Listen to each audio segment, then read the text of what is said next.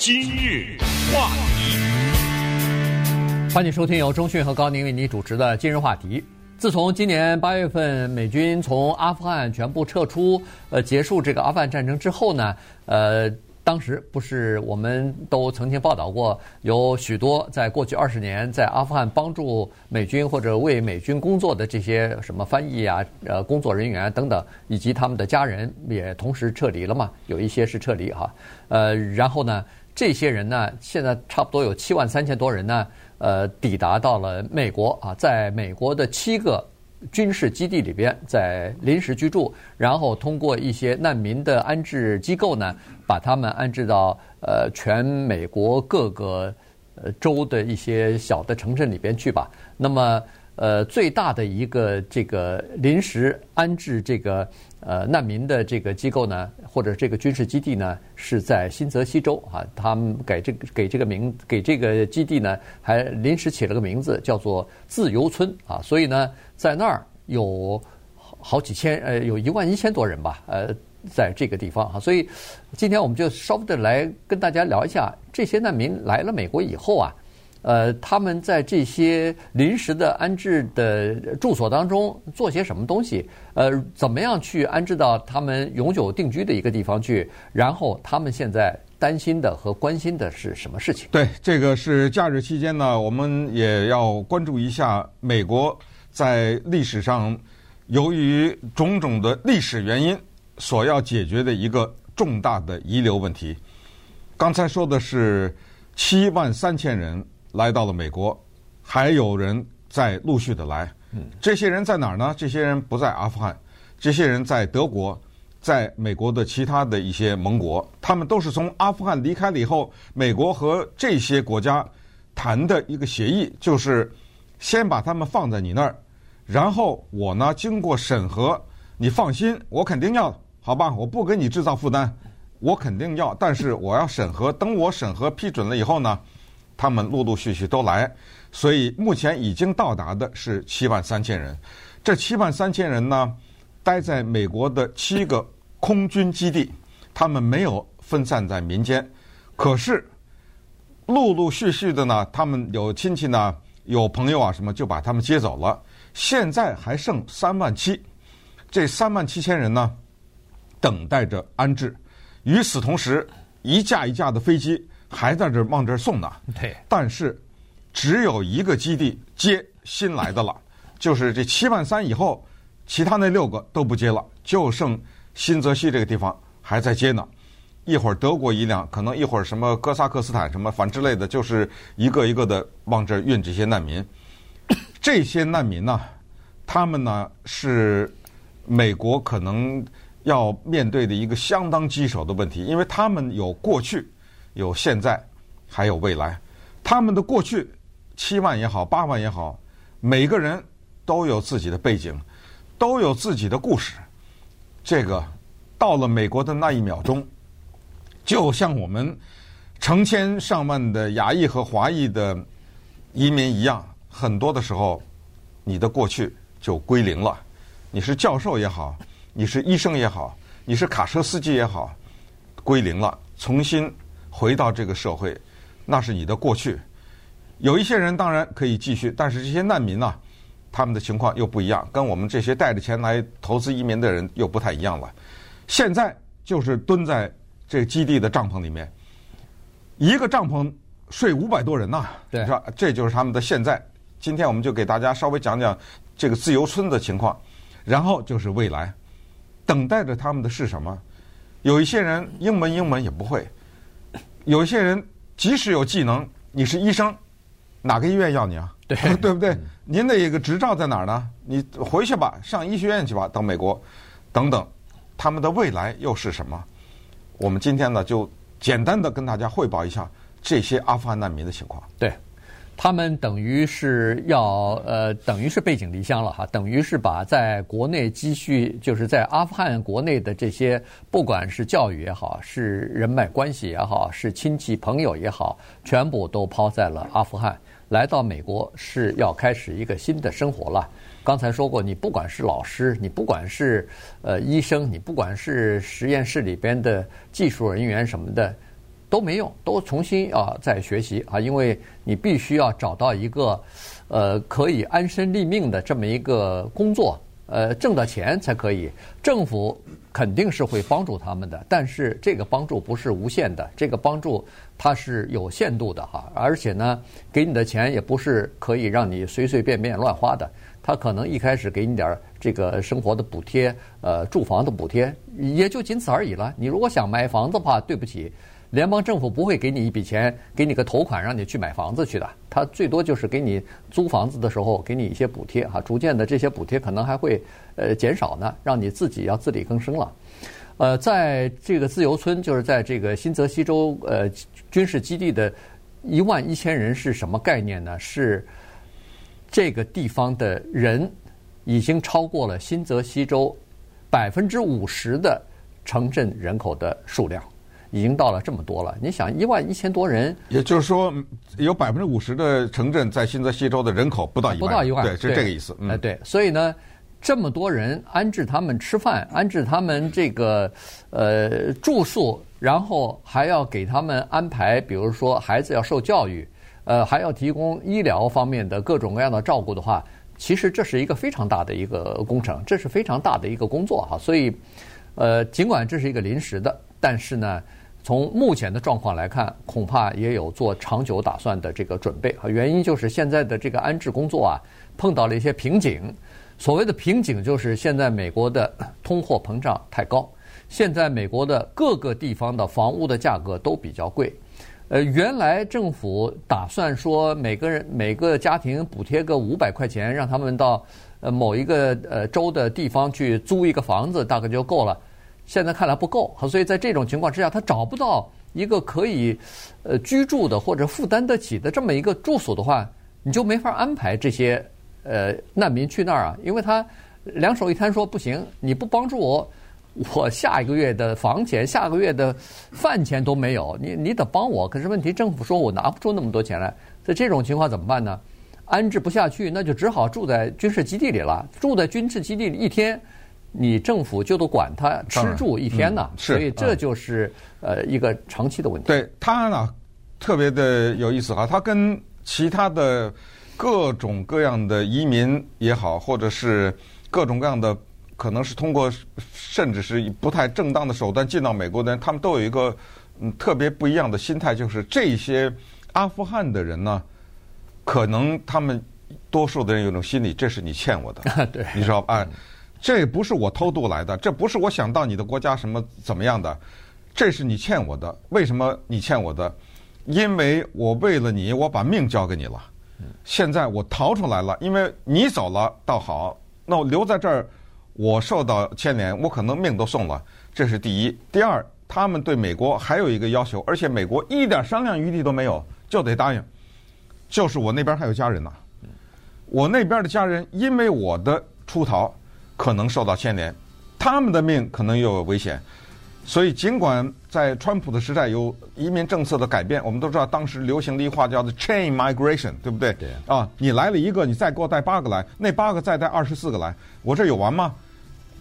他要限制这个东西，可是就这些阿富汗的难民来说，没有，就是只要有可能，我就帮着你把你的家人给办过来。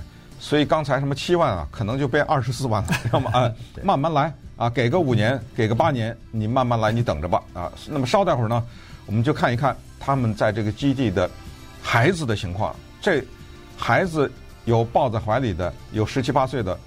还有生的呢，对，在这你想他待了多久，都已经稀里哗啦在这生孩子，生了多少啊，对不对？那我们看一看他们的现状，以及等待着他们的是什么样一些工作。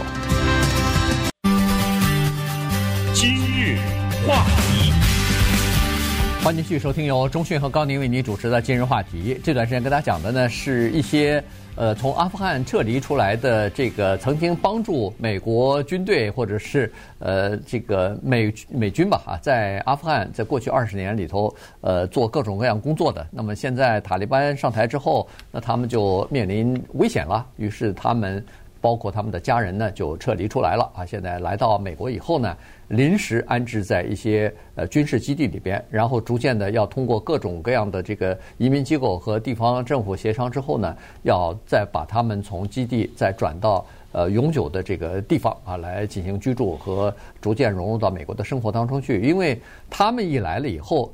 至少是短期之内是看不到离开就回回国的这个迹象了，他们就将长期的待在美国了啊！这个这是呃这一批人的这个情况，因为他们现在一回去，可能马上就被嗯就被处决了或者就被逮捕了哈，所以呃情况就是这样。呃，有很多人呢是带着他们怀孕的太太或者是女朋友来到美国的，所以从来到美国的第一个月。在军事基地里边已经诞生了二十四个新生儿了，嗯，然后在那个之后呢，陆陆续续又来了七十六名，所以这一凑我一看，哎呦，刚好一百名啊！这个新生儿也所说就是刚出生的这些孩子，而且这只是新泽西这个基地，对，还没说那那其他那六个呢，对不对？没错，所以呢。呃，是这么个情况，而且带来的孩子还不少呢。啊，因为家人来了以后呢，一般都是什么？呃，因为在阿富汗那个地方，我一看好像基本上来的至少是两个孩子、三个孩子、四个孩子的这种情况。所以在啊这个呃新泽西这个基地里边，一万一千多人里边呢，有三千五百人是儿童，嗯，是这个学龄前的儿童或者是学龄的这个儿童，所以。你看，除了给他们安置住的地方和吃和吃饭之外呢，还要给这些孩子安排叫做娱乐的地方啊、医疗的地方和学习上课的这些课程的安排。所以这里头其实要费很多脑筋的，因为在一开始，现在好像在他们的那个基地里头开了好几十门课了，除了一般的，主要是英文最多，哎，对，各种程度的这个英文啊，然后再加上。你一般的，他现在听不懂英文，你也不能不教他算数啊，也不能不教他其他的东西啊。包括除了英文之外呢，还要向他们，让他们要了解美国的这个社会的制度，因为美国的制度和美国的文化传统，是和他们从小长大的那个地方的阿富汗的那个所有的东西，几乎都是不一样的。是，那我们也不知道这些英文老师是美国政府。花钱雇的呢，还是有义工啊，还是怎么样？是配合的。反正我们只是知道呢，就是有九个机构，可能都跟政府有些关系的机构吧，在负责叫做难民事务，不同年龄的孩子提供的照顾。先说医疗吧，咱这儿医疗保险还有问题呢，对不对？很多人在他那儿呢是全面的给提供医疗的情况，不管你是体检呐，还是看病啊，甚至。包括牙科呀，什么 X 光啊，什么实验室啊，什么这些都包括了。还是那句话，这是我们欠他的，在某种意义上讲哈，你要这么理解，不是给他们什么特别的待遇啊，或者怎么样。所以，首先搞好医疗，然后就是教育。四岁的孩子、五岁的孩子有一些，对不对？有一帮人管他们。七八岁的、八九岁的，你怎么可能放在一起呢？对不对？所以没办法，你可以想象到。这里面涉及到的教育的人员、医护的人员等等，那你可能会觉得，这不是挺好吗？因为我来到了这个富裕的国家，我不需要交一分钱，没有任何一个说，哎，你交点鉴保费吧，对不对？你交点学费都没有，我一日三餐都管了，还有什么？我有什么需求提出来，呃，合理的都会满足的。我应该很开心呐。那么接下来政府帮我上学，这儿记者采访的什么十七八岁的，给你安排安排到俄亥俄去上大学去，给你安排到纽约上大学之类的，有什么呀？但是你要是在营地生活的话，你会知道这儿啊还是有问题。它毕竟不是个家呀，五百一十二人住在一个帐篷里，你想想那是一个什么情况啊？在这儿，该偷东西的还偷啊，嗯。该打架的还打呀，打的头破血流的也有啊，这就是叫什么患难了还在这计较呢？你知道吗？能你能想象出有什么事儿动拳头打架呀？当然是肯定有事儿，就是掰不开这些东西啊，这些过节啊什么之类的，偷东西在帐篷都已经偷东西了，你把它放到社会里，这不等于一个罪犯放出去了吗？那怎么办啊？对不对？这都是面临的情况。最大的问题是，很多人就出走了。那么营地的规定是这样的：你要走可以来，这张表填了，完了以后到下一个帐篷填那张，反正把该填的表表都填了。所有的这些表都在说明一个：出了事别赖我。嗯，这是你自愿走的，你外面有朋友帮你，你走；没朋友帮你，你走，我不管。你把这些表填清楚，你自己走出去吧。对，叫自生自灭。对，很多人走了。这个叫做选择性的自己离开。对，啊，这个就等于你签了一张表以后就跟政府没关系了。以后您吃啊住啊就别再找政府了啊，这个你自己要自己负责了。呃，因为一般大部分走的人都是有自己的亲友。亲戚或者是很好的朋友，可以给他们提供吃住的地方的啊，至少是这样子的。呃，去的那张车票可能是需要政府来出，除此之外，没有政府就不再欠他们任何东西了。呃，另外呢，就是说需要出走的这些人，就要离开营地的这些人，要做两件事。呃，必须呃经过第一是背景的审查，这个不不能再有这个叫做 恐怖主义的嫌疑才可以。第二。您的把那个疫苗都给我打完了以后才能走啊，这个是每个人都是要求的，所以基本上符合这两个条件以后，你就可以走了。呃，然后呢，呃，在很多的家庭呢，有的时候难民的那个安置中心啊，马上就通知你了，说，哎，你们家庭啊，我们给你安排到，比如说水牛城去。